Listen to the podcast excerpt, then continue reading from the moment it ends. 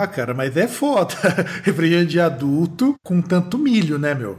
Então, é que os caras exageram, né, velho? Porque, assim, a ideia de você colocar o milho, se, se a intenção fosse aquilo que eles falam, que é para você deixar o negócio mais suave, mais refrescante, beleza. Eu não sei se eu comentei com vocês já há algum tempo, que teve alemão que veio pra Copa no Brasil, eu vendo lá a reportagem, os caras falaram bem da cerveja daqui. É, então, é quando eu conversei com o Arthur Seth, do Mercefunans, quando ele veio pro Brasil, que graças ao Wanderson a gente ficou uma hora no camarim lá conversando com o cara e depois ele me deu cerveja, deu para mim pro Wanderson. O cara, ele é assim, meu, ele falou que ele preferia as nossas cervejas do que as da Alemanha. E nossa cerveja tem assim, em termos de produção, ela tem uma qualidade bacana em termos de método, tudo mais, tal, de padronização. Foda é que ela não tem gosto de nada. Ah, então, é, é, que ela, por exemplo, esses caras, eu lembro que eu vi entrevista que eram o quê? Eram uns caras que eles vieram, os alemães que vieram pra Copa do Mundo, né? Que os caras estavam lá no Rio de Janeiro.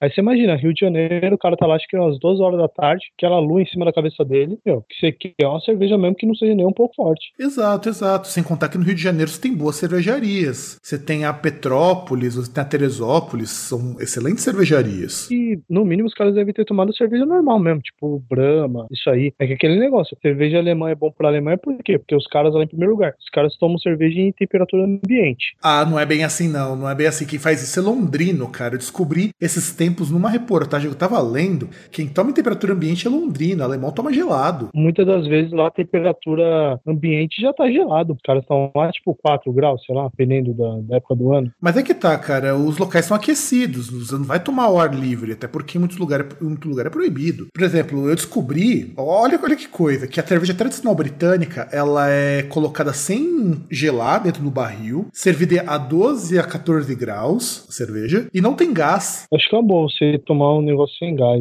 Eu, eu, eu curto a carbonatação, cara. Tá certo que quando vem muito, quando ela não é, assim, eu acho que uma cerveja bem carbonatada tem que ser uma cerveja leve, senão não tem graça. Quanto menos gás tiver, ela tem que ser mais forte para ser condizente, vamos dizer assim. Não, eu preferiria uma cerveja mais forte, pelo menos uns 8% de teor alcoólico seria legal. Eu prefiro medir em amargor, cara. Você, a cerveja, quando ela é muito forte, ela tem a tendência a ficar muito doce, ela fica enjoativa. Então ela também tem que ser amarga para aguentar esse teor alcoólico. Ah, depende, se for um pouquinho docinho e forte, pra mim tá bom. Eu particularmente não gosto, eu acho enjoativo. Por isso que, se você comprar aquela cerveja de 8.6, cara, eu fui tomar esses dias uma vermelha. Cara, que decepção. Tá mais doce do que era antes. Nossa. Pois é, tá mais doce. Eu joguei fora, cara. Eu paguei. Até que paguei, paguei barato na lata, vai. Eu comprei uma promoção lá no Sonda. Cara, eu joguei metade da lata fora, porque tava tão doce que não não rolava, não rolava. Eu acho que é assim. Eu não sei se é porque eu, eu gosto do, quando faz um conjunto harmônico interessante, como você tomar uma Red Ale da Baden-Baden, por exemplo, que é uma cerveja relativamente forte, ela é bem amarga, dentro dos padrões de uma Red Ale, e ela não te enjoa. Tipo, você foi comprar uma, uma 8.6 Red e tinha grapete no lugar? Era algo mais ou menos assim, cara.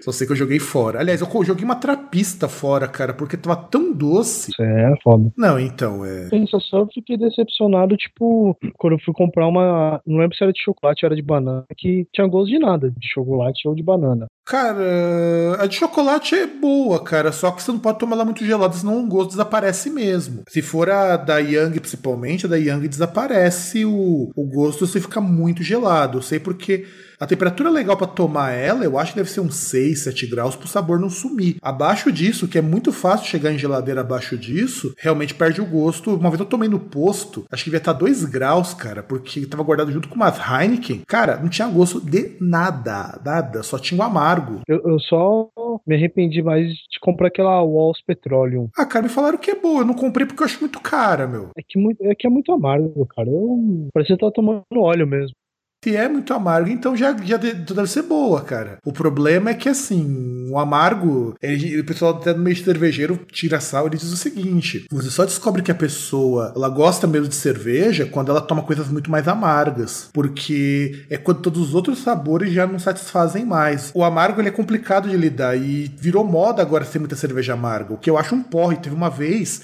que eu fui comprando cerveja e eu não olho se é IPA, se é Stout. Eu compro e depois eu tomo. Tinha uma vez que eu coloquei na geladeira, cara, só tinha cerveja amarga. Falei, cara, tá um calor do caralho, eu não vou ficar tomando só essas cervejas ultra amargas, cara. E eu ficava decepcionado com É, isso. tinha que comprar a Itaipava pra. Cara, quase que eu fiz isso. Pior que eu quase fiz isso pra dar uma rebatida. Porque, cara, foi foda isso, foi foda. Então eu, eu concordo quando digo, só tomar essas coisas muito amargas é, é muito complicado mais no calor. Mas as cervejas amargas, elas tendem a ser um pouco mais saborosas. Não muito, mas é um pouco mais saborosas. É que não sei, eu fui tomar essa Lonza aí, parecia que eu tava tomando um Castrol 150, tá ligado? Porra, você tinha passado no posto e comprado óleo de motor. Cara, então você nunca vai tomar uma Mil IBU da Invicta, que é uma cerveja super amarga. Muito mais do que a Vals Petróleo, isso eu te garanto. Mas provavelmente não vou tomar, não. Quando você vai falar amargo, e daqui a pouco vai. Vamos começar a pensar até numa pauta de falar de cerveja, porque eu acho que seria mais interessante do que gravar de música. A gente tem que lembrar o seguinte: que existem diferenças de tipo de lúpulo que dão sabores diferentes. Eu descobri que existe um lúpulo que deixa a cerveja um pouco mais ácida. O sabor é mais ácido, não é que ela fica mais ácida, o sabor é mais ácido. E os caras fizeram com esse lúpulo uma aqui no Brasil chamada Lemon Drop, que o sabor lembra limão, mas não leva limão. Hum, é, é, é bom dar uma olhada, só que é foda que você pega um negócio que lembra limão, aí você lembra aquelas Kaiser Radler da vida, né? É vergonhoso tomar até importada. Uma vez eu já, eu já comprei uma Radler importada, uma vez que eu fui lá na casa do Pedrão. Ra- É que bosta, cara. Até a Radler brasileira consegue ser melhor, ao menos tem sabor de tangue. Meu, nem, nem Desperados dá pra. Depois que eu tomei Radler, não lembro se chegaram a comprar aqui Skull Beats, mas Ah, não, cara, não, não, não. tomar essa cerveja com suco aí, cara. Não, cara, a- assim, eu já tomei. Eu sempre tomo essas Skull Beats pra ver qual é que é, né? Não- Eu não tomo porque eu tenho vontade de tomar Kaiser Beats. Skull Beats, aliás. Até porque eu parto da ideia de que se eu quero xingar muito alguma coisa, eu minimamente tenho que conhecer. Eu não tive coragem de comprar aquele verdinho porque eu já achei que o limite da avacalhação já tinha sido atingido. Eu tomei aquele azul, rapaz. Então, acho que compraram aqui só o azul mesmo, quando só tinha o azul. Rapaz, aquilo, é uma, aquilo ali é uma Smirnoff Ice mais gourmetizada, cara, e é ruim. Cara. Smirnoff Ice de viado. É, como se Smirnoff Ice por si só já não fosse, né? Aliás, aliás eu conheço viado que não toma Smirnoff Ice nem essas Skull Beats, cara. Então, quer dizer que nem, nem pra viado isso serve. Com certeza, porque é que, é que na verdade sim, fala de viado, mas é coisa de afrescalhado, pessoa fresca. A gente vai ter muito viado aí que não é fresco, não é bicha louca, entendeu? Isso é verdade. Bom, vamos começar o programa, César, que já estamos atrasados? Bora.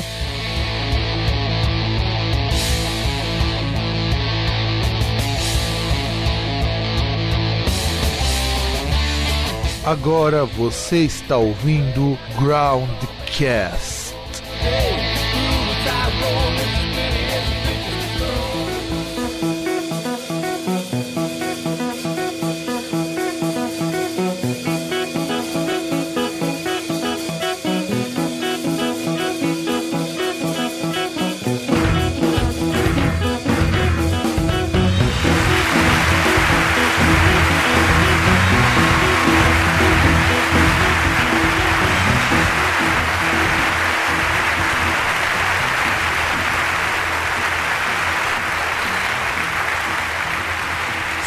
Saudações, amigos e amigas, fãs deste rocambolesco programa. Estamos com mais um dos nossos programas de indicações. E eu aqui, diretamente de Santo André, passando um calor desgraçado, ali diretamente da Lapa, o senhor César. Dá um oizinho pro pessoal aí, César, vai. É, quero não.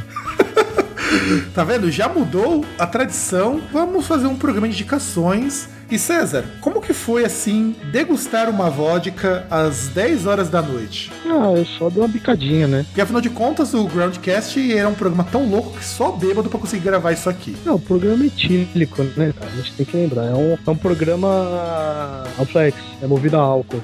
Como diria o grande Raul Seixas. Ah, com certeza, é um programa Total Flex. E eu acho que a gente tem que honrar esse Total Flex do, pod, do Groundcast. E, cara, como tá sendo agora a vida do pós-carnaval e tudo mais?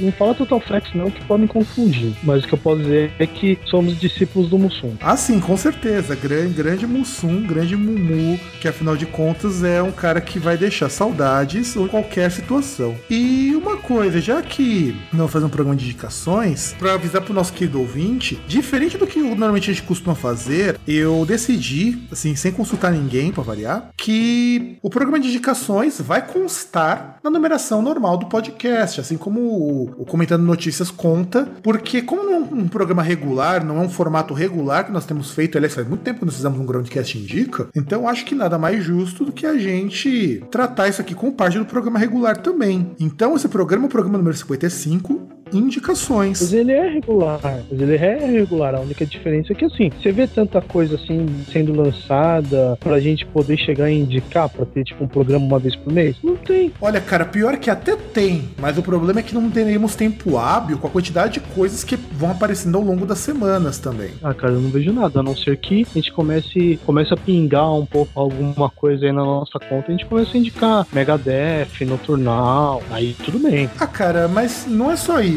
Eu recebo muita coisa, eu tenho muito lançamento. Um amigo meu lançou esses tempos um disco de progressivo que tá muito legal. Aqui no Groundcast eu recebo muito lançamento, é que a gente não tem tempo de, de ouvir tudo, é muita coisa.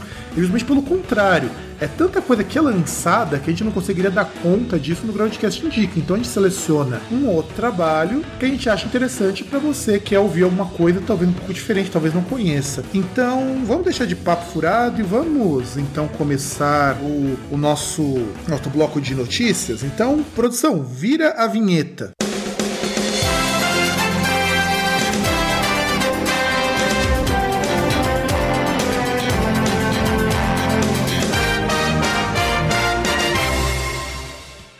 Woo! Começar então, já que o César muito gentilmente nos trouxe uma notícia, eu gostaria que você começasse comentando sobre ela então. Que aliás são quatro Acho links. que melhor você começar comentando que eu não lembro qual que é a notícia. Então, a notícia ela é a seguinte: remoções na Vila Autódromo expõem o lado B das Olimpíadas do Rio. É aquela história que já se repete, né, no caso, que houve durante a Copa do Mundo, tem agora que, assim, alguns locais, assim, de competição, alguns estádios, tudo bem, tem aquela coisa lá que, teoricamente, é boa, que algumas, alguns lugares um pouco mais afastados do grande centro e tal, para poder construir estádio, construir equipamento para fazer a, para realizar os, os, os eventos esportivos, né, só que tinha gente morando, e aí são feitas as remoções. Esse caso em especial na Vila Autódromo é que, assim, pelo que parece, é um local onde ficava, ficava perto ali do autódromo de Jacarepaguá, que foi fechado, né? Mais ou menos como fica, assim, pra quem é de São Paulo, o pessoal que mora ali perto da, do autódromo de Interlagos, né? São, como são autódromos que ficam em perímetro urbano, tem gente morando perto, né? Que aí, no caso, o problema é que teve algumas remoções, só que aí, como gerou uma certa comoção e os moradores protestaram, o prefeito Eduardo Paes falou que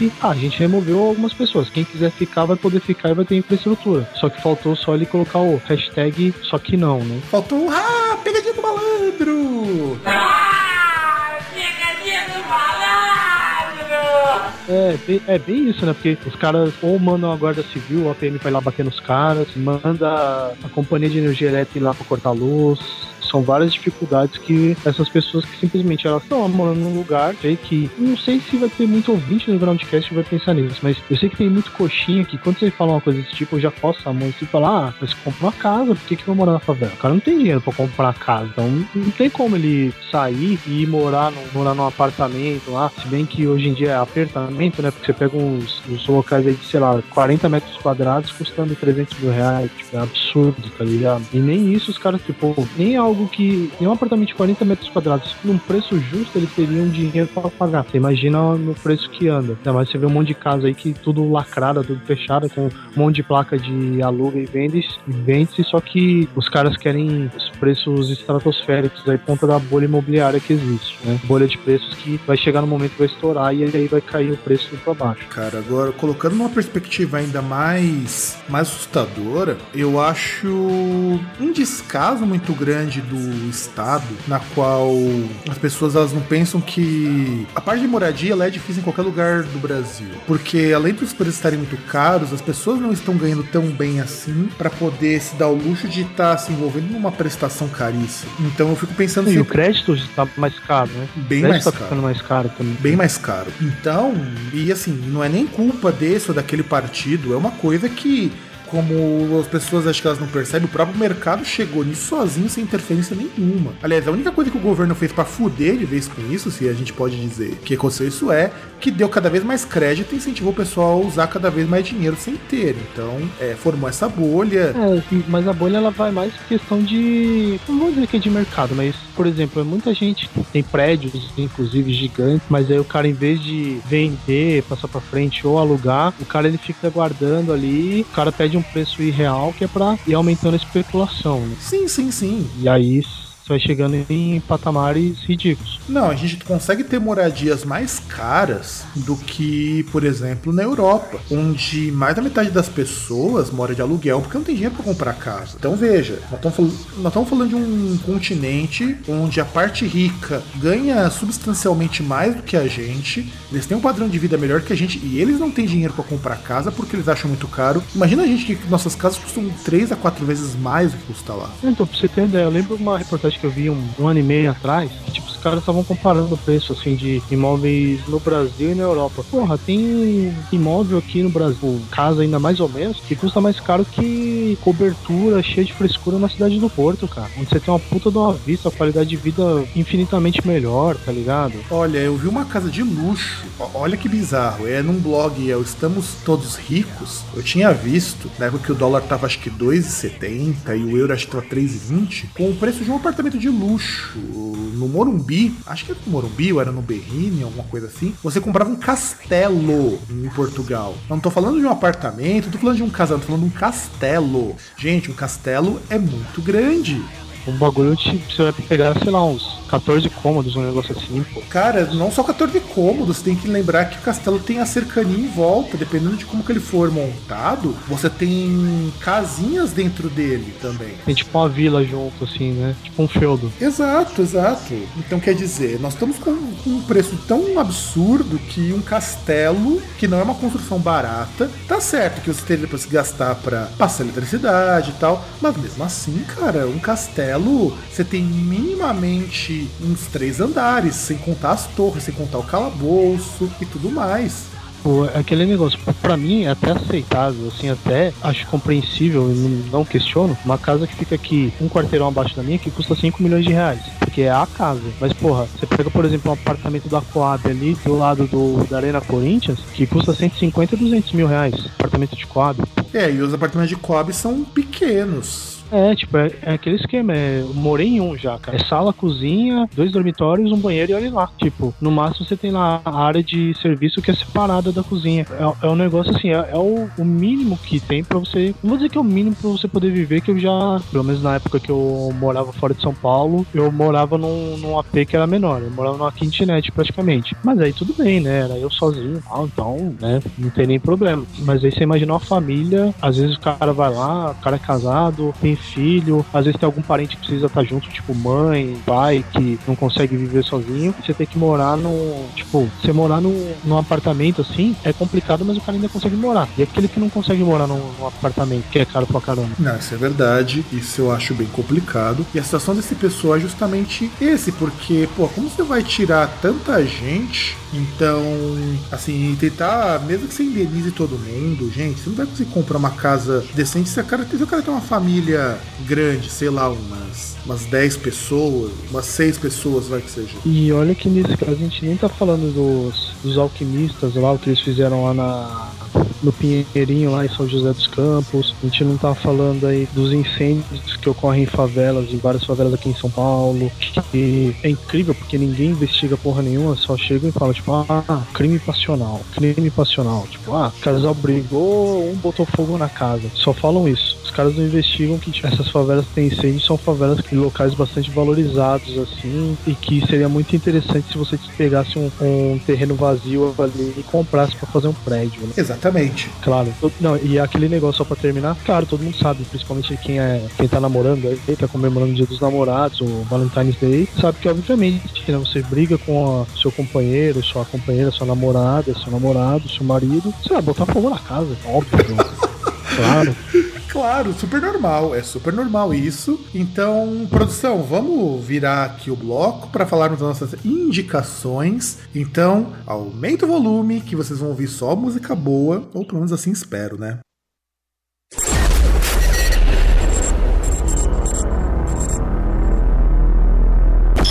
Você está ouvindo Agora mais um programa Groundcast.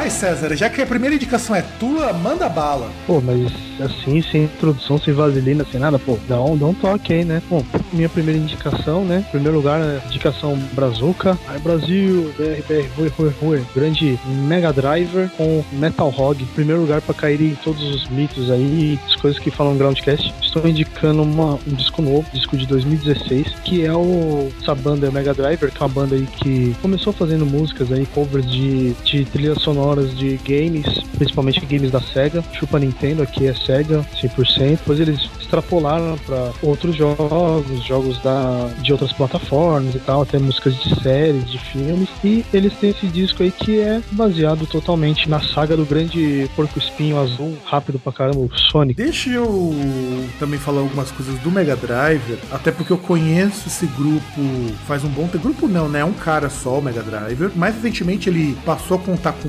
banda. E assim, cara, o Mega Driver, ele é um projeto de heavy metal. Começou, veja só, gravando versões de clássicos do videogame, sobretudo da SEGA, mas não era só da SEGA que ele focava. Você pega, por exemplo, o primeiro disco, que é muito legal, Push Start Button, que aliás, o site deles era muito legal no começo. Você tem muita música de coisa que não é da SEGA, cara. Você tem música do Samurai Showdown, tem música do Castlevania. Não, então, não, então, você tem, você tem, mas eu, assim, o foco, assim, o começo, até o mote deles é da SEGA, tanto que a maioria das músicas eram da SEGA, tipo, você pegava jogo como Streets of Rage, Golden Axe e outros aí que ficaram famosos em plataformas da SEGA. E aí depois, e tanto até que você pegava no site lá, você tinha muito, como você tinha os discos lá para baixar, mas também você tinha muita música jogada, por exemplo. Você tinha lá de repente tá lá, a trilha sonora do Conan Bárbaro, e tava lá, tipo, numa, num zip lá só aquele arquivo. Tipo, os caras jogavam tudo que eles faziam. Tinha a versão deles pra Exaka, do King of Fighters, outras músicas do King of Fighters, tinha música assim do Samurai Shodown, como se falou, de vários personagens, mas a SEGA era,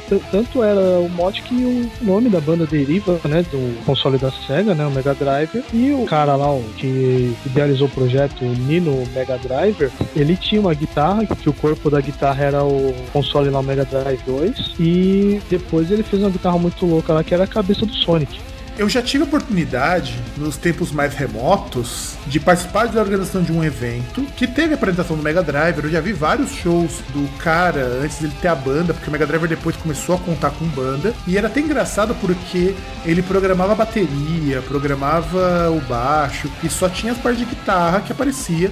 Assim, era uma coisa muito bem feita. Eu achava até interessante um formato pocket, por assim dizer, um formato de uma one man, one man band. E eu lembro que ele dizia o seguinte: a ideia dele inicial não é nem porque o foco dele era o Mega Drive, tanto que não é, cara. Você olha aqui, o, você tem um disco dedicado ao Samurai Shodown, cara. Você tem um disco Samurai não, ao Fatal Fury. O primeiro disco tem duas músicas do Mega Drive. O que acontece é que é o seguinte: ele era muito fã do Mega Drive. Então, ele deu o nome de Mega Driver. Ele começou tocando algumas músicas que, eram, que ficavam jogadas, mas na hora de lançar os discos, eles eram muito mais voltados para games em geral. Tanto que é, eles mudaram até a identidade da página.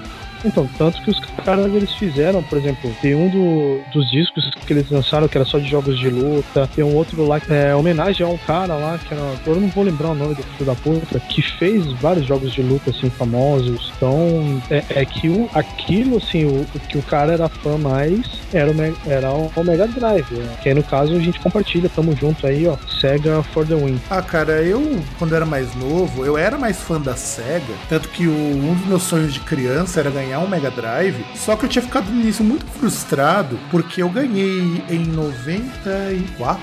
É, 94. Quando meu Master System tinha quebrado e foi um pouco antes, acho que uns seis meses antes de eu me mudar pra, pra Vila Maria. Pra Tatuapé, não, não, foi um ano antes de eu mudar pra Tatuapé. Meu pai veio com um SNES. E eu falei, ok, né, um SNES. Um... Só que, cara, eu não me arrependo até hoje de ter ganho um SNES no lugar de um Mega Drive, cara. O Mega Drive, assim, eu, depois, mas depois, quando eu fiquei mais velho, eu descobri por que que eu acabei preferindo muito mais o SNES. O SNES tinha uma caralhada de jogos a mais. Ele era o PlayStation dos 16 bits. O que o PlayStation se tornou 16 bits, o PlayStation 2, era o SNES. Então, assim, não tinha nem como comparar, cara. O SNES ainda ele era muito melhor.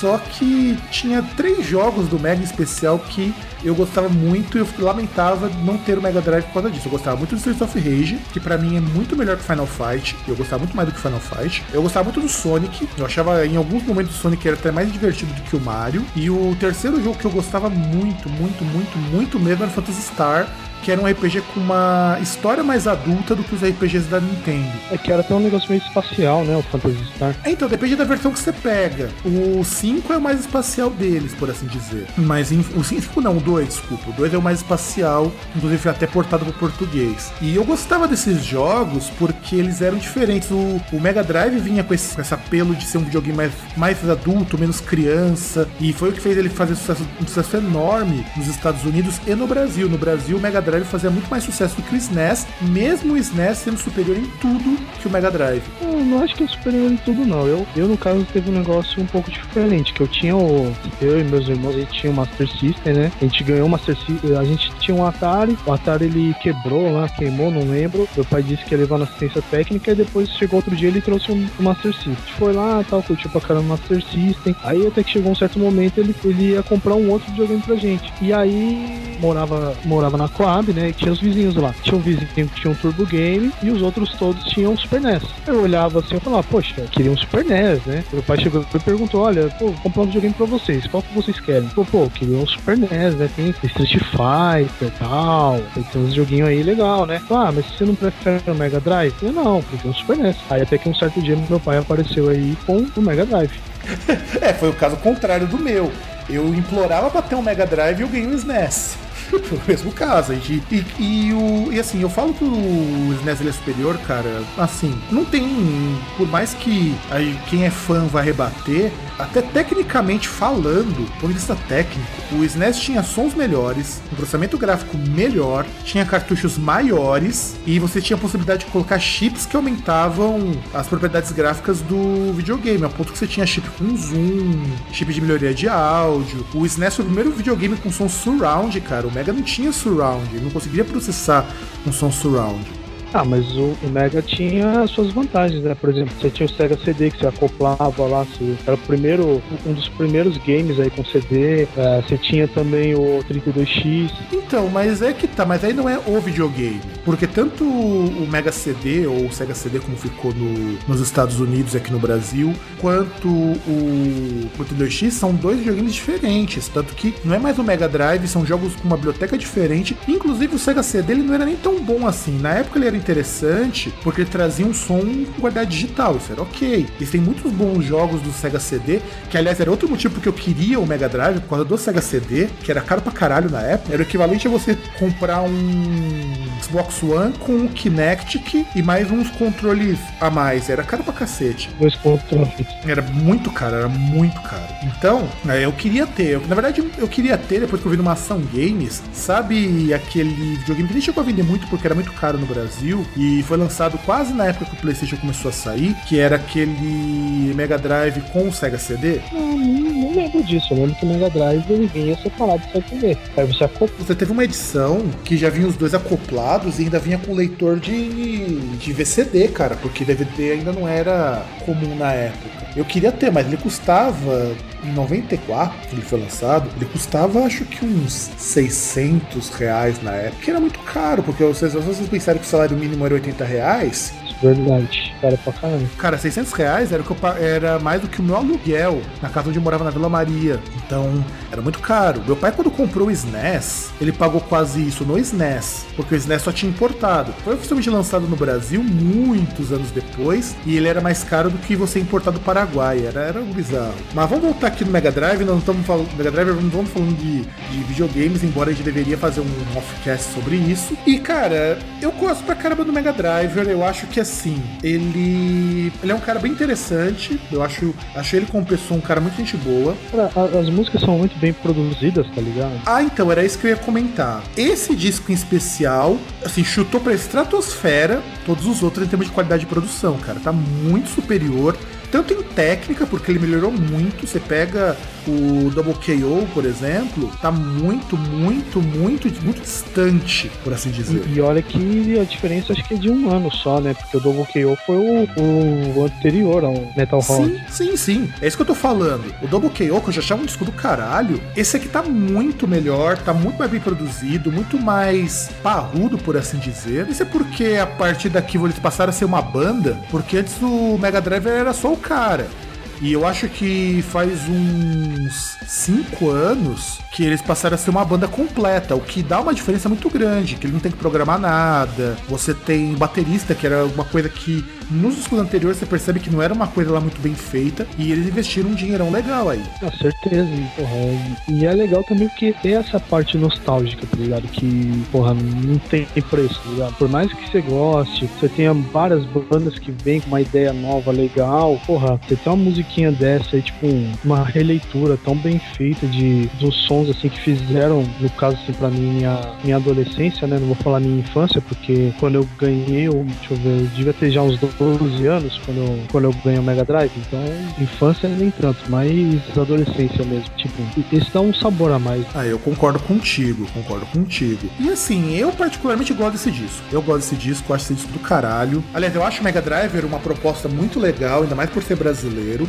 Só tem minha ressalva de que ele poderia, poderia melhorar um pouco essas músicas, sair um pouco do cover, fazer uma versão, como você tem fora do Brasil muitas, muitos grupos que fazem versões de jogos de luta, mas é uma observação minha porque eu sou chato pra caralho. Então, É, que como é um negócio um pouco assim, nem dá pra falar novo, mas que não tem tanto, tanta gente que faz no Brasil, o cara fazer só cover pra mim é ok. É que aí alguém que vá surgir pra fazer o negócio agora e que venha surgir depois deles já tem que fazer um negócio um pouco diferente do que só fazer cover.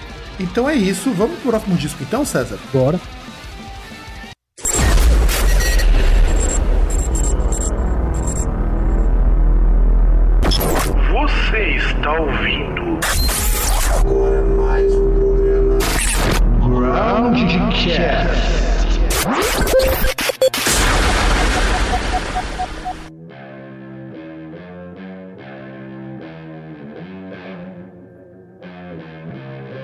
Antes de qualquer coisa, deixa começar essa música.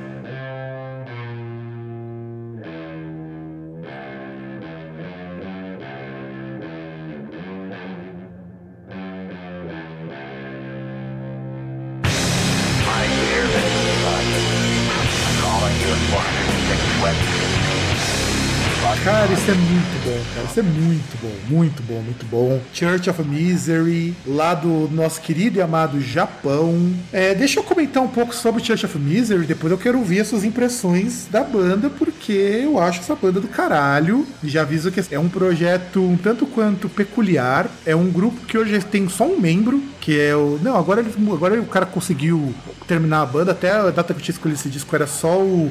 Tatsumi Kami, que é o baixista, que é o baixista e fundador da banda, e ele montou uma banda de stoner, uma stoner, stoner metal, de doom tradicional, se preferir, ou qualquer coisa do tipo. E o que eu gosto dessa banda? Essa banda, todos os discos têm a temática de assassinos seriais, e os nomes são todos paródias de clássicos, como por exemplo o Master of Brutality, o The Second Coming, e o disco que eu tô que eu tô vou indicar para vocês dele do Church of Misery é o disco House of the Unholy Eu acho que isso já dá pra perceber de quem que é a referência. E antes de eu comentar alguma coisa sobre o disco, César, eu gostaria dos seus comentários, do seu parecer sobre o que você achou do Church of Misery. Eu sei lá, não tinha entendido bem a proposta, porque eu fui dar uma olhada no, Spotify hoje lá sobre a banda e tipo, fui ver o nome de algumas músicas de outros discos, aí tinha um bagulho, não sei o que lá, Charles Manson. Eu fiquei, mano, que bosta é essa, né? Aí fui ouvir, assim, mais ou menos. Tinha, aí tinha uma parte lá, tipo, tinha o instrumental dos caras de bagulho lá, tipo, acho que a narrativa do, do assassinato lá que o, que o Charles Manson fez lá na. Eu não lembro qual que é o nome da mina lá, tipo, mulher do cinegrafista lá e mais umas pessoas que o cara matou lá tal. Aí falei, mano, que porra é essa, né? Aí depois eu fui ouvir uma, uma versão que eles têm de Indagada da Vida. Assim, ok, mas achei muito parado, né? Entendeu? Tipo, ah, sei lá, não é comigo assim esse negócio devagar parece parando. Aí depois eu ouvi o disco, assim, fui ouvir com um ouvido mais crítico do que buscar gostar ou não, né? Eu vi assim, falei, ah, sei lá, acho que acredito que pra alguém que curte Stoner, o pessoal vai curtir pra caramba o disco e tal. Tudo assim que eu imagino que é numa banda de Stoner, dá pra encontrar nessa banda. Cara, eles são até comparados ao Black Sabbath, cara. É um Black Sabbath japonês. Eu até postei uma vez que se o Black Sabbath fosse japonês, ele seria o Church of Misery. Inclusive porque É, é muito. Imagina, cara. Esses riffs é Black Sabbath fase Master of Reality puro, puríssimo, sem Mas gelo. Black sem Sabbath não é só isso, né? Não é, cara, mas é essa fase que eu falo do comparativo que a gente faz do Black Sabbath. Essa fase mais, mais lenta, mais carregada da banda. Até porque essa é a maior influência deles. O Black Sabbath é a maior influência do Church of Misery. É que não sei, que eu não. Pra mim não, não é a melhor fase do Black Sabbath, então não me Como não, né? cara? Porra! Children of the Grave, Sweet Leaf. Cara, tem, tem altos clássicos dessa fase. Não, tá os clássicos, mas não é a minha fase preferida. E eu gosto do Church of Misery, primeiro por causa da proposta. Eu acho que é muito corajoso você pegar um país como o Japão, que é dominado por J-rock, J-pop e aquelas coisas todas afrescalhadas, e você fazer um som direto e simples. Eu já acho que é um desafio muito grande. Assim como o pessoal do Mono, o pessoal do Anoice, que fazem coisas que não são o padrão japonês, ao ponto de que o Church of Misery não é nem lançado por gravadora japonesa, ele é lançado por uma gravadora europeia chamada Rise Above, que especialista em bandas desse tipo, bandas de stoner, de doom. Inclusive eles têm uns trabalhos muito legais nessa linha, tipo Uncle And the Dead Bats, que é muito legal a banda, é mais psicodélica e tudo mais. E assim, eu acho interessante primeiro porque num país como o Japão, é tem que ser muito corajoso para lançar um disco como House of the Holy, que é uma paródia com um disco, eu acho que é do, do Led Zeppelin, não é o House of the Holy? Do Led Zeppelin, Houses of the Holy. E você tem música só sobre assassino serial. As capas, na verdade, é eu indicar o Master of Brutality, que é o meu favorito, mas não tinha disponível para colocar o Master of Brutality, porque o Master of Brutality, até a fonte da capa, originalmente, que aqui eles têm uma segunda capa no Metal Archives, mas o Master of Brutality na capa original era uma cópia descarada, uma sátira descarada do Master of Reality do Black Sabbath. E assim, eu acho um disco muito legal, sobretudo com. Porque eles têm um cover do Sir Lord Baltimore, que é a música Master Heartache. E eles têm uma música aqui nesse disco, inclusive eu até tinha separado o- uma- uma- um texto que falava sobre ela, que é a última música do disco, a música Badlands, que eu acho que é inclusive a música mais legal desse trabalho, que ela fala do Charles Starkweather e do Carrie Fugate, que são dois assassinos assim, bastante notórios. Não é o melhor disco do, deles, eu já falo pra vocês que não é o melhor disco. O of Brutality ainda é melhor, embora os fãs achem que o House of Holly é bem melhor. Eu particularmente gosto por causa dessa pegada meio Black Sabbath, meio Stoner, só que com muito mais peso, uma produção um pouquinho melhor, um pouquinho melhor e menos suja, por assim dizer. E teve alguma música que você gostou desse disco, César? Então, é que não é minha praia, então não tenho como se apontar uma música assim e falar, nossa. Não tem nenhuma que eu falei que é uma merda, né? Não tem nenhuma também que eu falei, nossa, eu curti pra caramba. Então vamos pro próximo disco, já que não temos muito mais coisa pra falar do Church of Misery. Então, produção, dá aquela virada de bloco marota e sensacional para comentarmos o terceiro disco da noite, ou do dia, dependendo de que horário que você estiver escutando isso.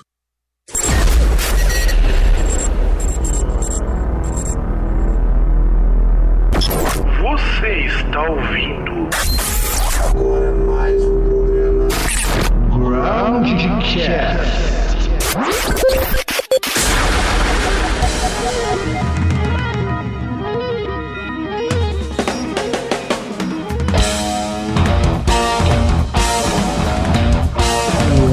Imagino que eu vou até comendo vinheta. Uh, é foda. Mais uma indicação minha, é um, um, guitarrista colombiano chamado Leonardo Guzman. E o disco aí, no caso, o nome dele é Now. É um disco assim, que já na capa já tem um trabalho assim, bem, bem interessante, assim, algo não muito tradicional. E é um negócio assim, tipo, não lembro por que, que eu tava ouvindo. Acho que eu tava procurando música assim, de seriado japonês, de jogo, essas coisas. Tava procurando aí e acabei chegando, sabe, sei lá, pelo destino nele, né? E é um negócio muito interessante que ele, por conta do. como são feitas as músicas tal, que é um cara que sabe tocar, mas que não fica só na punheta, que me, me lembra assim. Me lembrou, assim, antes de tudo, o Joe Satriani, pelo bom gosto na hora de fazer as músicas. Então, quando eu escutei, eu até achei estranho, porque normalmente você me indica umas coisas tão antigas ou tão bostas, cara, que eu falei, porra, eu acho que. É, vou dar uma chance. Do contrário Olha de você. Bullying, caralho. Que você não dá muita bola pro que eu indico, já daquela falando, puxa, o César vai me indicar mais uma coisa quadradinha, mais uma coisa que segue os padrões da moral e dos bons costumes.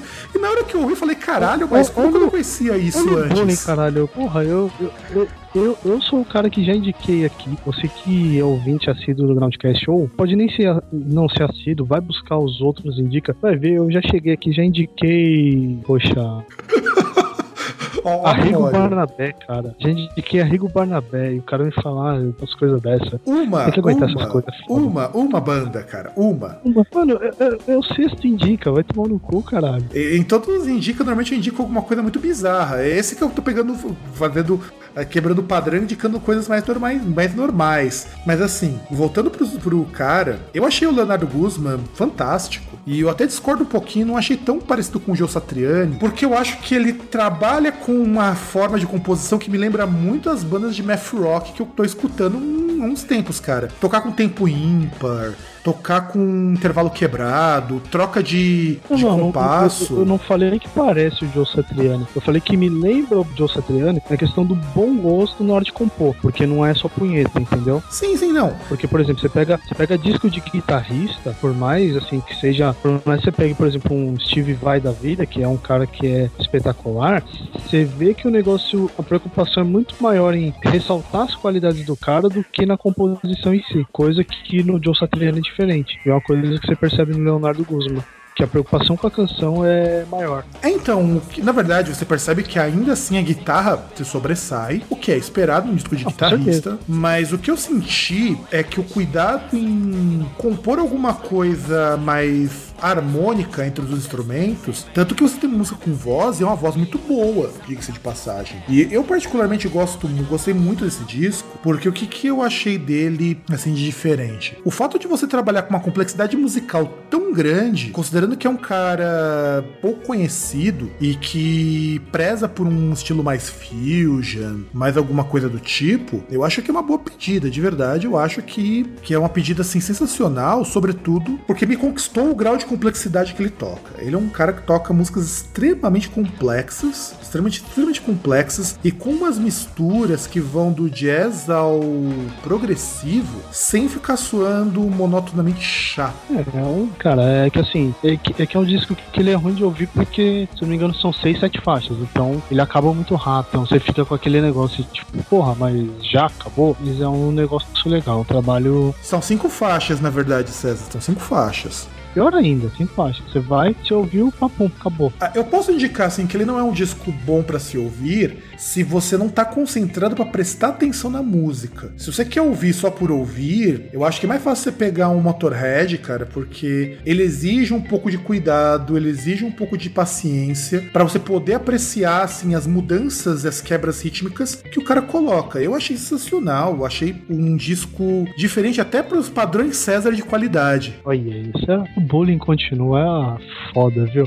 Ah, César, mas é claro que o bullying vai continuar. O bullying ele é eterno, você sabe disso. Eu não faço bullying com os negócios estranhos que você fica indicando, pô. Não precisa. O, o, bu o bullying já é parte do programa você sabe disso. E eu tenho uma coisa que eu acho interessante para comentar do, do cara, do Leonardo Guzman. Ele, ele é um artista que ele era muito conhecido, ele, por ser um shredder, cara. Não, isso que é bom, é que é ver que tudo tem salvação na vida, né? Quem É. sabe isso dá esperança aí, quem sabe o Dream Theater pode fazer um disco decente algum dia. Ah, cara, então, eu ia comentar isso agora também com relação ao Dream Theater, que é assim, o Dream Theater não é que ele faz discos ruins, eu acho que o Dream Theater, ele se esquece de que é, a música deveria vir em primeiro lugar e não você mostrar que você é um cara fudido. Eu, por exemplo, eu fui escutar o último disco dos caras, o que saiu agora, que eu até esqueci o nome. Se você tirar o fato de que o disco ele tenta ser pomposo o tempo todo, tenta ser qualquer coisa o tempo todo, seria um disco muito legal. Porque tem umas ideias de composição muito interessantes, umas coisas meio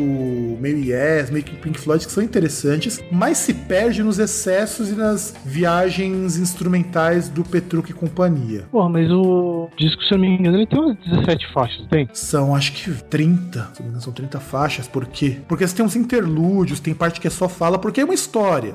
E assim, é uma história das mais clichês, que é um mundo onde a música é proibida e o Dream Theater é a banda que vai tentar trazer a música de volta ao mundo. Oh, que gay, hein? Puta que pariu. Então, a história do Metrópolis, cara, era uma história genial. Era a história de um cara, que, que foi outro desconceitual dos caras, que vai lá, que viaja pela memória, é uma coisa meio Alan Proust e tudo mais. É, que faz tipo uma regressão, aí descobre que em vidas passadas era uma mulher e tal. Não, então, aí, aí, assim, o disco eu acho uma bosta, mas, porra, a história do Metrópolis era sensacional, cara. Aí vai bolar uma história como essa, ridícula. Eu acho que até o Dream Theater tá começando a ficar é, indie demais, cara. Porque, porra, podia fazer uma historinha Infantil. assim. É, infantil, tá infantil isso. Quando- eu li a história eu, do, do disco, eu achei que, assim, eles já tiveram propostas melhores. Ó, eu tô falando do Metrópolis, que é um disco que eu não gosto, mas que em termos de ideias gerais, ele tá muito mais interessante do que esse disco. Que aí vai a dica. Metrópolis é um disco que não me agrada por ser um disco que eu acho que ele peca por algumas coisas que eu acho desnecessárias pra contar aquela história. Mas é um disco bacana. Esse do Dream Theater não chega a ser bacana porque é excesso de técnica. Até tenho até vontade de arrotar, tenho ficar até com a rota encruado agora. E que se perde, diferente do que aconteceu com, com o Guzmán. Eu pegando o Guzmán, que ele é, isso aqui é um EP, pelo que eu tô vendo aqui, é, o que ele. O que, que é dito, o que, que é dito aqui, porque, porque eu dei lendo uns reviews sobre esse disco. Muitos desses reviews falam que é um trabalho excepcional, que tem um trabalho muito bom com, fra, com fraseado, e os fraseados de guitarra eles são bons mesmo. Eu acho que é por isso que ele soa tão mais interessante do que um, um vai da vida, porque ele trabalha muito mais os fraseados de guitarra, que são mais melódicos, mais harmônicos, alguma coisa assim. E ele tá sendo muito bem falado, muito bem falado esse disco. Diz que são grandes ideias e um senso de harmonia, além da, da progressão de acordes. O que eu percebo é, se esse disco passaria muito bem, muito mais por um disco de math rock do que por um disco de fusion, como é a ideia que ele se coloca, que ele é um músico de fusion. Ah, cara, pra mim é um, é um disco bom, simplesmente, ponto. A única ressalva que eu posso fazer com esse disco, que a gente sempre tem que ter aquela ressalva, é que ele não é um disco fácil de ouvir. Eu acho que é um disco que, se você ouvinte curte um, um Rafael Bittencourt, se você curte um, um Franga, alguma coisa assim, certamente você não vai curtir esse trabalho, porque não tem fritação, cara. Esse disco não tem fritação nenhuma em nenhuma das músicas. Então isso talvez frustre um pouquinho você que é pretenso guitarrista, criado leite com pera e ovo maltino. E então, vamos pro próximo? É, e se você curtir Nando Moura também, você não vai curtir, porque o seu negócio é ouvir patati patatá, é, é, galinha pintadinha, ou ouvir o som de alguém cagando. Que na verdade eu acho que é melhor que ouvir Nando Moura. Mas então, vamos pro nosso último disco, então, produção.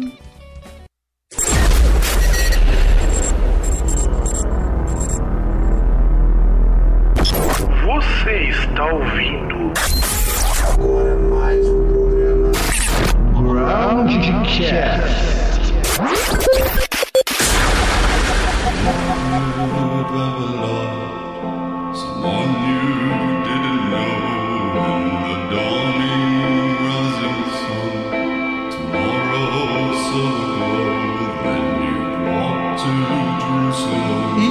Jerusalem. E a última indicação da noite é um disco que eu descobri, porque o Spotify me indicou, eu não conhecia, que é o ca- um carinha muito bacana chamado King Dude, que ele toca um estilo que o pessoal chama de New Folk. E assim, eu particularmente achei esse disco foda para caralho. Para caralho, assim, ao extremo, por uma razão. De tudo que eu ando escutando nos últimos tempos, ele é a coisa mais simples e mais sem nada de adicional, mas com uma voz muito boa, uma parte acústica muito bem montada. E ele também foi muito bem falado em vários hinos alternativos que eu vou comentar um pouco mais pra frente. E aí o César fez uma ponderação muito interessante sobre esse trabalho do King Jude que eu gostaria que você compartilhasse com o nosso público. Eu tava ouvindo esse disco aí, pra mim, na verdade, eu estava ouvindo um disco do Nick Cave in the Bad Seeds, que é igualzinho. Exponha por que, que você achou tão parecido, cara. Porque assim, nas resenhas que eu li, ninguém falou isso daí, mas depois que você falou que lembrava muito o Nick Cave and the Bad Seeds, eu parei pra pensar, falei, puxa, lembra pra caralho. Inclusive por conta da voz, que é uma voz grossa, uma parte mais folk e tudo mais, que nem o Nick Cave costuma fazer. Mas exponha por que você achou essa semelhança com o Nick Cave? Ah, em primeiro lugar, por que ninguém percebeu isso e só eu percebi? Porque eu sou foda. primeiro lugar. Ai, falando sério. Então, percebi bastante assim, eu não vou dizer, nossa, eu sou um super fã de Nick Cave. Principalmente porque eu ouvia bastante o Nick Cave quando meu iPod era vivo, né? Que eu tinha baixado vários discos dele. E tinha achado, conheci ele através do Metallica, na verdade, que fez o cover de uma música, uma música deles, da Loverman. E assim, eu percebi, eu comecei a ouvir, tá ligado? Eu percebi, tipo, o andamento, assim, da música tal, da- das músicas, King Dude, que chega uma hora, assim, que ele tem uma parte que não é, não é nem cantada, é praticamente falada, é praticamente declamada, mais ou menos como Nick Cave fazia. O timbre da voz, o- você pega os timbres, assim, de, de instrumentos e tal, parte acústica bem parecida. Tipo, eu, eu acho que o Nick Cave devia processar esse cara por plágio. Concordo contigo, mas ainda acho que ele é diferente do Nick Cave. Talvez não nesse disco, porque esse disco ele é muito mais comedido. Uma música que ele gravou com a Chelsea Wolf, que tá com uma cara de um neofolk muito diferente que ele costuma fazer nesse disco. Inclusive, a primeira música desse disco, a Black Butterfly, é uma música muito mais rock do que o resto do trabalho. Não, inclusive é, ela é enganadora, porque você ouve essa música, você acha que o disco vai ser de um jeito, mas ele é completamente diferente. Inclusive tem uma faixa que eu, não entendi a faixa, porque tipo, ela fica muito mais um tecladinho lá e tal, o cara vem falando uns negócios no meio da faixa e você fica lá quatro minutos sem entender o que tá acontecendo. Mas você percebe realmente que a pegada dessa música em relação às outras é bem diferente. Tipo, é óbvio que esse negócio de que o Nick Cave deveria processar o cara por plágio é piada. Ao contrário daquilo que eu falei que eu sou foda, porque eu sou foda mesmo. Quer ver? Mas olha só. Vou pegar- antes de continuar, vou te mostrar uma outra música que foi lançada antes. Escuta isso aqui, ó.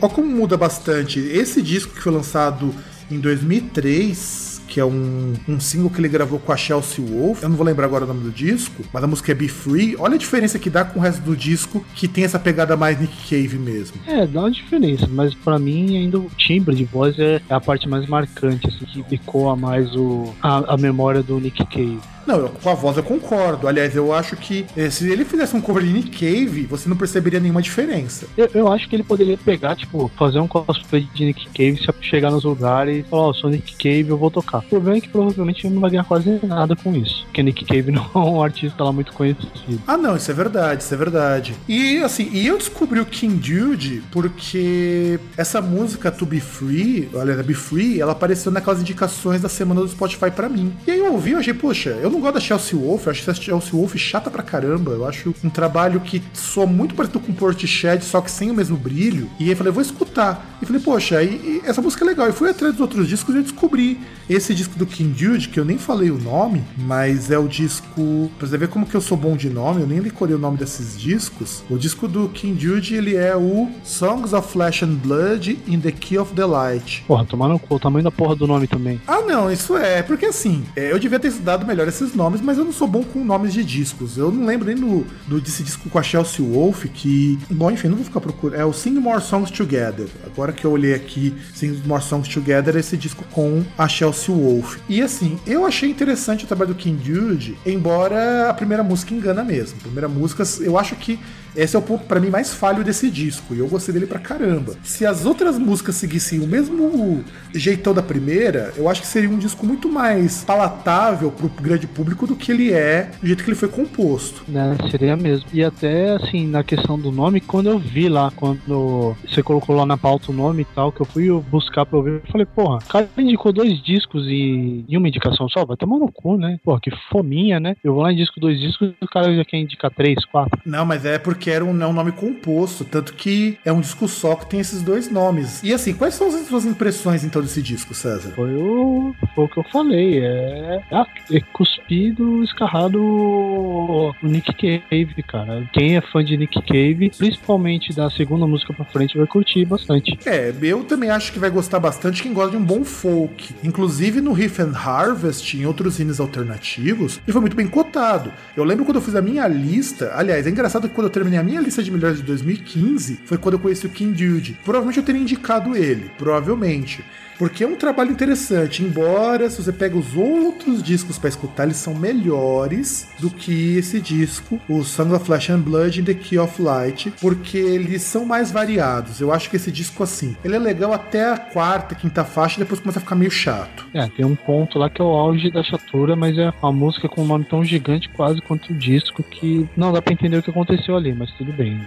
É, não, é verdade. E aí, agora que você falou isso, cara, eu também não consegui entender o que aconteceu com o disco do. com essa música. Porque você pega esse disco do King Dude, eu acho que deve ser a música I Don't Wanna Dream alguma coisa, né? Acho que é essa aí. Porque assim, é- aí fica muito chato, cara, porque eu não sei o que acontece, as músicas elas estão legais, eu acho que até a quinta faixa ela tá, ele tá bem legal. Depois ele começa a decair, porque as músicas começam a ficar muito parecidas. Ou não sei se elas estão muito parecidas ou porque a gente acostuma, se você escutar na sequência, com aquele padrão das músicas e elas acabam não impressionando muito. É, eu comecei a ouvir e chegou num certo ponto. Eu dei uma parada, olhei assim e falei, caramba, não, não começou de novo? Porque é muito. As músicas muito parecidas, muito. Oh, the devil, the devil. Eu falei, caramba, esse cara tá muito obcecado com o capiroto, cara. O capiroto me assustando. Lá, lá, lá, lá. Que ele quer receber uma visita do capiroto, quer, tipo, sei lá, vou ler assim falei, mano, é. Você tá meio obcecado, cara. Você precisa parar com isso, tem que ir num descarrego. É, eu, eu na verdade eu acho o seguinte, depois da quinta faixa ele começa a ficar chato. De verdade ele começa a ficar muito chato. Dá a impressão de que a quinta faixa ela se estende pra sexta, pra sétima e por aí vai. Pelo menos é a impressão que eu tive. Essa é a impressão que eu tive. Mas é um bom disco, cara. A despeito de tudo isso, ainda é um bom disco. O, o, que, o que é foda, cara? O que é foda? Pô, a gente falando mal pra caramba dessas músicas, mas ainda é um bom disco, cara. Dá pra escutar tranquilo isso daí. Eu acho que o cuidado que ele teve com a parte acústica ainda acaba compensando as músicas serem um pouquinho chatinhas. Porque eu não sei se é impressão minha, mas normalmente quando você pega artista mais novo, que vai trabalhar uma parte mais acústica, é um acústico meio nirvana, tão pobrinho, cara, que me irrita. Se for acústico meio Nirvana, é pra se matar mesmo. Não, não é, cara, porque é muito chato isso, cara. Eu acho isso muito, muito, muito ruim, sobretudo porque não contribui nada pra pra que você tenha um bom trabalho e coisas do tipo. Então, cara, é, vamos virar o, pro, pro próximo bloco pra gente poder encerrar esse programa? Bora.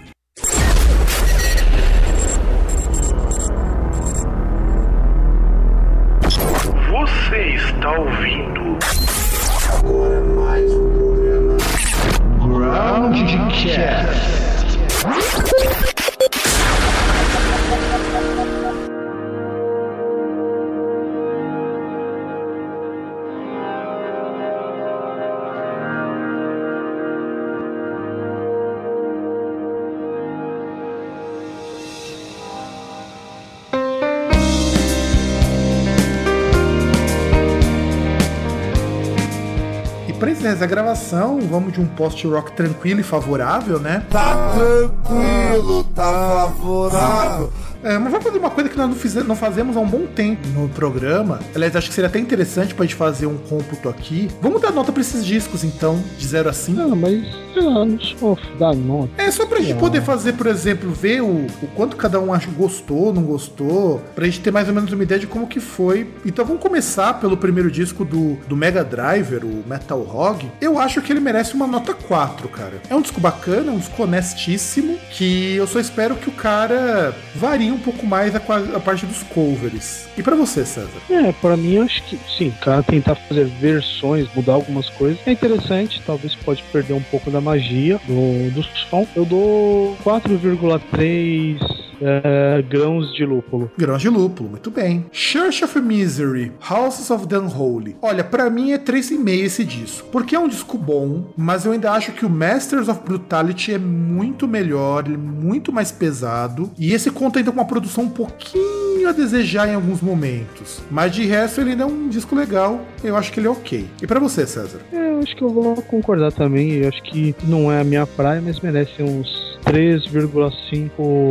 Como posso dizer? 3,5 doses de tequila. Doses não, shots, né? Shots de tequila, é o matador. Vamos ao Leonardo Guzman. Cara, o trabalho dele é fantástico. Eu dou 4,5. E por que eu tô tirando meio ponto? Porque é um EP e precisava ser um pouquinho mais longo pra poder talvez desenvolver algum disco completo um pouquinho melhor. Mas vale 4,5 sim, sem sombra de dúvida. É, eu dou 4,6 vidraças quebradas por Black Box, porque aguardo aí, eu tenho a impressão que o cara vai fazer ainda coisas muito boas e a gente ainda vai ouvir falar muito bem dele por aí. E pro King Jude, Songs of Flesh and Blood in the Key of Light. Olha, eu dou 4 pro King Jude. Seria 3,5, mas ele tem a primeira música que ela sozinha já sobe meio ponto essa nota, porque é uma música tão diferente do resto do trabalho que quando eu ouvi eu esperava mais músicas nesse naipe que eu acabei deixando, ao invés de ser uma nota 3,5, que seria a nota que eu daria pro, pro resto do disco, só pra 4,5 por causa da primeira música do King Jude. E é um trabalho muito bem produzido, muito bem gravado, muito sombrio também, diga-se de passagem. E isso que eu acabei achando interessante. Agora é a deixa pra você, César. Ele é sombrio, tal, ele é bem produzido. Como ele tem uma hora que ele fica muito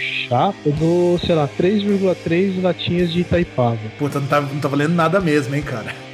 Não, é, como ele fica chato, é 3,3 latinhas de Itaipava pra ver se alegra um pouquinho, né? Pelo menos dá um grau. é verdade, tem que dar um grau. E é isso, caro ouvinte. A gente termina aqui o programa de indicações. Ufa, falar de quatro discos foi demorado. Você tem alguma última palavra para os nossos ouvintes, César? Além do não seja um babaca? Além de não seja um babaca, bom, coxinha boa só para comer, só coxinha de comer. Melhor de tudo, não seja um vira-lata, não seja um chupa-rola de gringo. Tipo, no modo literal você pode ter isso aí é problema seu, né? Individualidade de cada pessoa, mas não seja um chupa-rola de gringo. brasileiro é chupa saco, chupa pau, chupa rola, meu. Tigrinho. É, eu também gostaria de, de dar os meus agradecimentos a você que do ouvinte, que nos escutou até aqui, nesta com quase uma hora de programa, ou mais de uma hora de programa, não sei se você nos ouviu. Essa, é, esse programa também, eu espero que vocês comentem, a gente sente falta de comentários, não sente, César?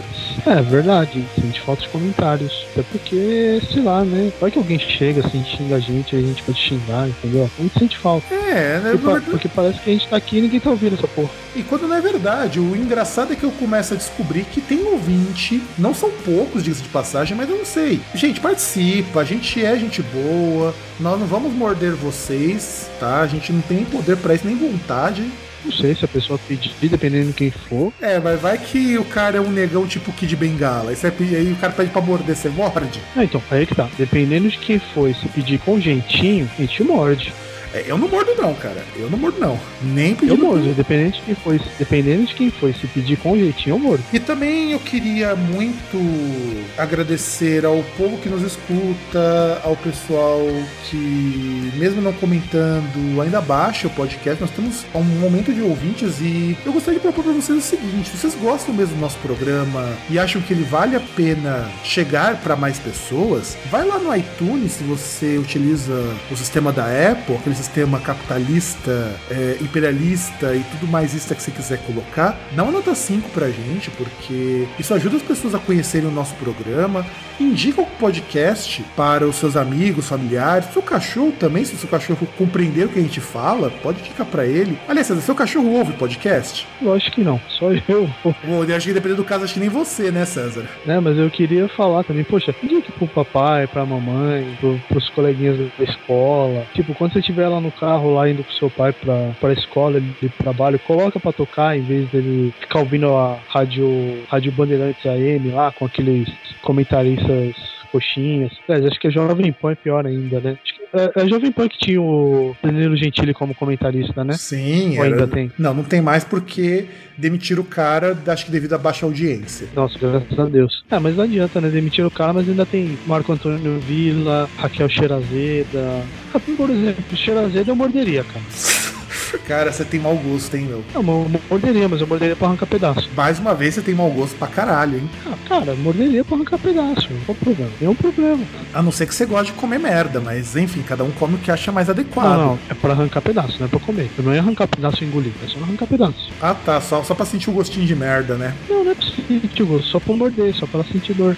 Então, e aí também uma última coisa que gostaria de comentar, provavelmente quando esse programa for ao ar, aqui embaixo na descrição, todos os discos que nós comentamos, tem um link no Spotify para vocês ouvirem. Escutem, escutem no Spotify ou pelo Bandcamp dos seus artistas. Deem uma força para eles, porque não é fácil gravar disco. De todos os grupos que nós apresentamos, eu acho que só o Church of Misery ele é de gravadora. Eu acho que, por exemplo, o King Dude, o Guzmán e mesmo o Mega Driver são todos independentes. É, com certeza, até porque, porra, tanta gente fica dando moral aí pro Megadeth que sai ano, entra ano só lança disco bosta, tá ligado? A- apesar que esse disco foi um pouco menos bosta que o anterior. Ah, você ouviu dessa vez o novo disco? Ouvi, cara, ouvi o disco inteiro.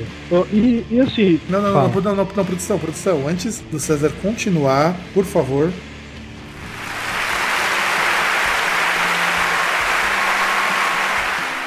Comenta rapidinho que nós só temos um minuto e meio antes do programa acabar. Não, mas é rápido mesmo. Eu, eu achei que tinha, teve algumas ideias boas, assim, de guitarra, mas que os caras se perdiam, entendeu? Sem contar que aquele negócio, você sente falta da, do vocal de Pato Donald, do Megadeth, você não sente, você não sente, tipo, que o Kiko Loureiro tá lá, entendeu? Então, eles têm muito a melhorar ainda. Mas já não é, já não é pior do que o disco anterior, que já é aquele negócio. O fundo do poço já chegou, teoricamente. Então a tendência é eles subirem. Então é isso, querido ouvinte. Ficamos muito felizes que vocês tenham chegado até aqui. Algum dia nós vamos comentar o novo Megadeth, ele é preciso a gente fazer um review disso. E nos ouvimos na semana que vem, não sei se é com um programa regular, com um programa de entrevista, com um programa de indica, não sei. Vai depender do- do- das condições normais de temperatura e pressão. E é isso, um grande abraço a todos e tchau!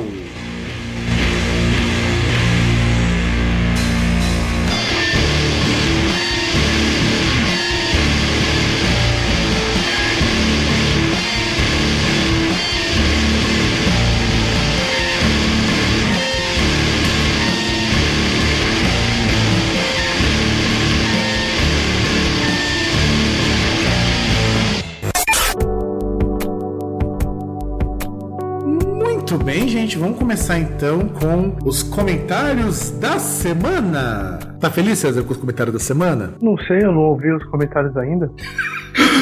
Pois então, é, nós tivemos dois comentários da mesma pessoa, inclusive. E. Ah, Pois é, da mesma pessoa. você, você me deixar feliz só se for o Zé do Desemprego ou o Robert Moore, se eles Não, voltado. não é, mas é gente nova, então a gente também dá o respeito a essas pessoas novas que estão nos prestigiando. Então vamos, vamos comentar que é um cara cujo apelido, eu acho, aliás, eu acho esses apelidos das pessoas que comentam aqui no Groundcast ótimos, que é o distúrbio do sono. Então vamos começar aqui. O primeiro comentário dele foi na, na primeira parte do Groundcast, que é do Groundcast 54, álbum de 96, parte 1. E ele tem alguns comentários que eu acho até que são bem pertinentes. Aí ele vai nos dizer que, em primeiro lugar, ele acha o Stormblast do Jim Borgir um dos melhores álbuns da carreira da banda. Então é a primeira coisa que ele vai colocar aqui pra gente. Que ele acha, ele acha que o, que o Jim Borgir é, é a melhor fase do Jim Borgir, essa fase que ele cantava em norueguês, e que diz que o For Altid, que é o disco que veio antes, também são os melhores trabalhos do Jim Borgir. E, e ele diz justamente que ele acha o que veio depois ruim. E também diz que o Roots do Sepultura, inclusive saiu até recentemente uma matéria, não lembro qual veículo, acho que foi na Rolling Stone alguma coisa assim, falando dos 20 anos do Roots, e diz que ele é um dos melhores trabalhos do Sepultura, a despeito do que os extremistas direcionam de hostilidade ao que o foi produzido nessa época, porque ele via ousadia suficiente para romper paradigmas comumente decretados dentro desse gênero, e olha que nem do thrash metal eu gosto, segundo o que ele disse. César, comente esta este, este- este comentário assim gourmet. Ah, mas que é gourmet. Um comentário normal. Comentário normal que não dá pra. irrepreensível. O cara deu opinião do disco lá tal. A gente deu a nossa opinião durante o programa. Isso é uma correção. Essa matéria aí que tá falando foi no UOL. Ah, é, desculpa. Eu cheguei a ler, que é um especial sobre o- os 20 anos do, do Ruth. E aliás, é, a gente tá devendo um programa específico sobre o Roots, porque eu acho esse álbum, talvez pra mim, o maior e melhor álbum de metal lançado no Brasil nesse ano. Não acho que é nesse ano, não. Acho que é um divisor de águas no metal nacional. Pra você ver a força, né, cara? O curioso é isso, você vê a força do, Não, do, com certeza. do disco. E sem contar o seguinte: esse álbum é bem aceito pela crítica, ele é bem aceito pelo público, ele é bem aceito por outros músicos. Sou um pessoal muito True Evil, 666 From Hell que acha esse álbum um lixo. Não, só o pessoal chupa-rola de gringo que acha esse álbum ruim. Só pra corrigir. É aquele pessoal que acha que bom mesmo é o Morbid Vision. Tipo, quando o Sepultura ainda soava como qualquer banda de, de trash. É, eu, eu até adiciono nesse comentário que o Sepultura ele fica interessante a partir do Arise. Não que os outros sejam ruins, eu gosto muito do Beneath Remains, eu acho o Beneath Remains foda pra caralho, eu acho o Morbid Vision um disco muito legal, mas é só no Arise que o Sepultura mostra que eles vieram pra quebrar geral. Na verdade só chega num tempo aí, não sei se dá pra falar no Arise ou no Chaos AD, que eles começaram a dar uma cara diferente. Porque antes eles eram uns negócios muito genéricos. É tipo uma banda que você ouve e você não sabe de onde os caras saíram. Pode ser tanto uma banda do Brasil como pode ser uma banda, sei lá, da Espanha, pode ser uma banda chinesa. Você ouve assim, você não tem intenção nenhuma. Agora você pega um Chaos AD o, o Roots principalmente, você vê, você já sabe, você já, pá, já sabe o que, que é. Exato, exatamente. E aí tem o segundo comentário também do distúrbio do sono. Espero que esteja dormindo no dia dessa gravação. E ele diz assim: quando eu vi o título Post Rock, que aqui é do Groundcast Explica Número, é, você vê como que eu sou bom com números, eu nem lembro qual é o número do programa. O Groundcast Explica Post Rock, que é o programa número 3 do Groundcast Explica. E ele diz assim: quando eu vi o título Post-Rock, estranhei a citação do All Tangerine Dream, mesmo que apenas como meio de comparação. Entre as nacionais citadas há tempos, conheço e a Terra nunca me pareceu tão distante. Sou interessante, bem como God's an Astronaut, que chama atenção justamente, exatamente por, por conta das influências de trip hop da um tempo. Algo disso me fez lembrar William Basinski. Então, eu fiz um programa de, esse programa de post-rock até porque em vários outros lugares onde eu frequento, em alguns outros grupos, o pessoal pergunta muito sobre o gênero. Claro que isso é um programa introdutório, para quem já conhece, para quem já ouve, não tem nada ali muito novo, muito bacana, muito diferente. Mas assim, para quem começou agora, para quem tipo o César que conheceu post-rock quando foi lá no show do Labirinto, é um programa bacana para você entender um pouco melhor o gênero, como ele funciona. E você tem alguma coisa para dizer, César? Não, porque eu não ouvi. Mas só, olha que coisa feia, né, César? É, eu não ouvi, cara, foi mal. Que coisa feia, mas que. Mas, não, não, não. Você... Não, mas você tem que ver o seguinte, tem que ver que tem um outro podcast aí, eu, eu comecei a ouvir um outro podcast, ainda mais os discos aí que a gente tá fazendo essa série sobre os discos de 96, a gente ainda não, não terminou, tem ainda a continuação, eu tava ouvindo esses discos, então, cara, não tem como, muita coisa. É, você não consegue pegar, colocar tudo no seu celular e sair ouvindo, né, César? Você precisa clicar no site, né? Não, não consigo, porque é muita coisa que você precisa ouvir. Como eu tava ouvindo outros podcasts, como eu tava ouvindo os discos, e tal. E além desses de- dessas notas, eu agradeço muito ao Distúrbio do Sono. Eu espero que o Robert Moog, que o Zé Desemprego e demais pessoas voltem também a comentar, por favor, vocês fazem falta. Assim como todo mundo que comenta, a gente sempre quando a gente não vê, a gente diz que faz falta. E assim, eu fiquei feliz de verdade que as pessoas gostaram do programa de post-rock. Eu não esperava. É um título super obscuro. Inclusive, post-rock começa em 96, o gênero como post-rock. Olha que coisa interessante. Você tem alguma coisa a dizer, César, já que você começou a conhecer alguma coisa do gênero ouvindo o Labirinto e tudo mais? Também, também não. Como eu sou uma pessoa que não sou especialista do gênero, eu não quero falar nada também. Ah, mas ninguém aqui é especialista, cara. Aliás, tem gente aí de outros podcasts que acha que a gente é especialista em música. Então, a gente não é especialista em música. Eu acho que assim, a gente é bastante interessado em música. Pra caralho. a vontade isso. Só que a gente é aquele negócio. É aquele 99% que gosta de trollar e aquele 1% que é interessado em música. Exato, exato. E, e também é o seguinte, a gente fala bobagem pra caramba. Eu não sou músico, então tem muitas coisas que eu sei porque eu li por aí, mas assim, a gente não é especialista não. A gente tenta falar o melhor que a gente pode dentro daquilo que a gente gosta. É, e até porque a gente tentou correr atrás de alguma coisa, pelo menos pra aprender, por mais que fosse só na teoria, ou, né, tipo, ler uma coisa aqui, uma coisa lá. Então é isso, vamos encerrando a leitura de comentários por aqui. Espero que vocês tenham gostado. É, essas intromissões vão aparecer no programa.